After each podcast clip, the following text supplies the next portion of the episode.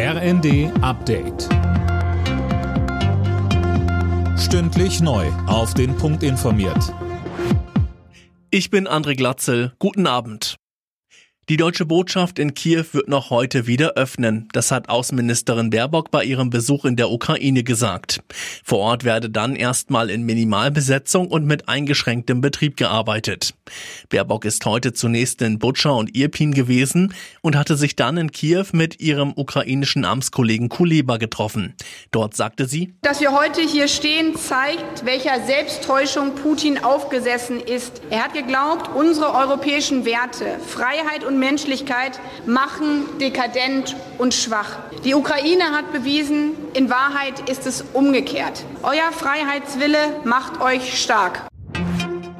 Im umzingelten Stahlwerk in Mariupol befinden sich noch mehr als 1000 ukrainische Soldaten. Das hat Vizeregierungschefin Vereshchuk gesagt. Hunderte Soldaten seien verletzt und müssten dringend medizinisch versorgt werden. Über 55.000 politisch motivierte Straftaten sind im vergangenen Jahr in Deutschland begangen worden.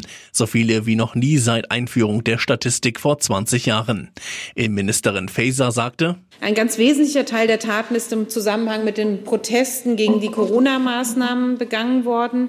Und da möchte ich als wirklich furchtbaren Höhepunkt den Mord an dem 20-jährigen Alexander W. an der Tankstelle in Ida Oberstein nochmal benennen, der erschossen wurde von einem Mann, der das Tragen einer Maske verweigerte.